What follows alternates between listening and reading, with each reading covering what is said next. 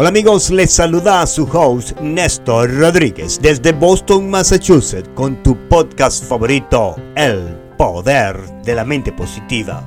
Antes de empezar nuestro podcast del día de hoy, me gustaría felicitar a todas las personas que escuchan y siguen este podcast todas las semanas están interesados en conocer un poco más el maravilloso mundo del poder de la mente. Felicidades, está usted por descubrir de las cosas maravillosas que puede usted hacer tomando posesión de su mente. Y muchas gracias por su sintonía y permitirnos ser parte de su día a través de la 1600 AM en Massachusetts y en todo el mundo con la aplicación La Patrona Radio. Y no se olvide de escuchar este podcast cuando usted más lo desee en Google Podcast, Spotify y ahora también nos puede escuchar en iHeartRadio con el nombre El Poder de la Mente Positiva. Ahora bien, ¿quién no se ha despertado en la mañana y ha pensado, otro día más de vida, la misma rutina de siempre, sin nada emocionante en nuestras vidas? La misma rutina de todos los días, el trabajo, los niños, la escuela, la universidad, las cuentas por pagar, y así se nos pasan los años refunfuñando por nuestra rutina. Pero, ¿se ha puesto usted a pensar siquiera por un instante que hay personas que no tienen un trabajo digno donde asistir todos los días y contribuir a esta gran sociedad y recibir un salario justo por la labor desempeñada?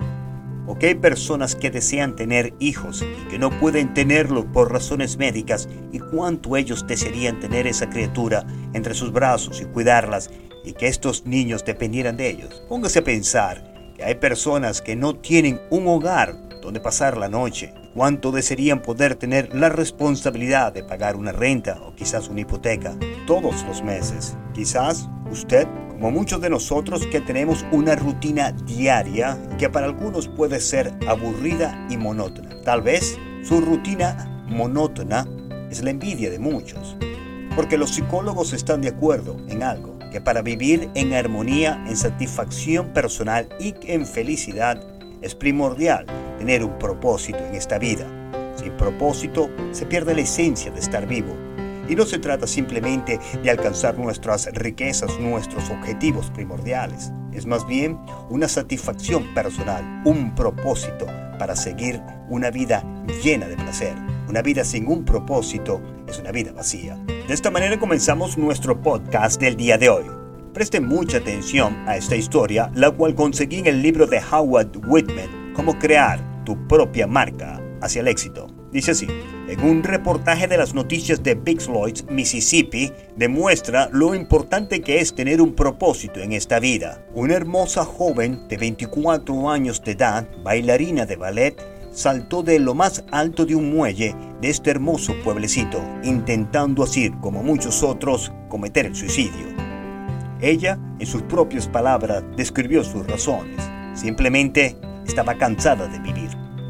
Pero ella tuvo suerte, porque un joven la vio saltar de lo más alto del muelle y la vio chapoteando. El joven saltó al muelle también en su busca para salvarle de que se ahogara.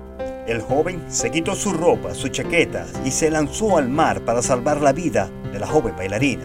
En su intento frenético de socorrer a la joven, se le olvidó que él no sabía nadar. Y como es lógico, comenzó a ahogarse, a tragar agua y a chapotear. En ese preciso momento, la joven bailarina sintió un deseo enorme, fuerte de vivir, y comenzó a nadar en busca del joven, quien sin su ayuda moriría sin dudas ahogado. Tomándolo por un brazo y dándoles instrucciones juntos, nadaron hacia la orilla y así salvándole la vida. Continúa el actor. Como puede ver, en vez de quitarse la vida a la joven bailarina, terminó salvándole la vida a un joven. En ese momento crucial, cuando la joven bailarina vio al joven ahogándose, sufriendo y luchando por su propia vida, de una manera extraordinaria, la joven bailarina de repente sintió que su vida era más importante. Esa manera, obteniendo casi como un milagro un propósito a vivir. La joven bailarina, en vez de suicidarse y terminar su vida en las aguas frías del Mississippi River, ese día ella consiguió un propósito, el cual vale la pena vivir, y fue a salvar una vida.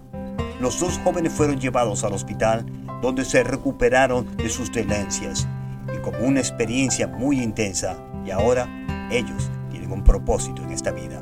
Y de esta manera terminamos el podcast del día de hoy. Espero que haya sido de su beneficio y agrado.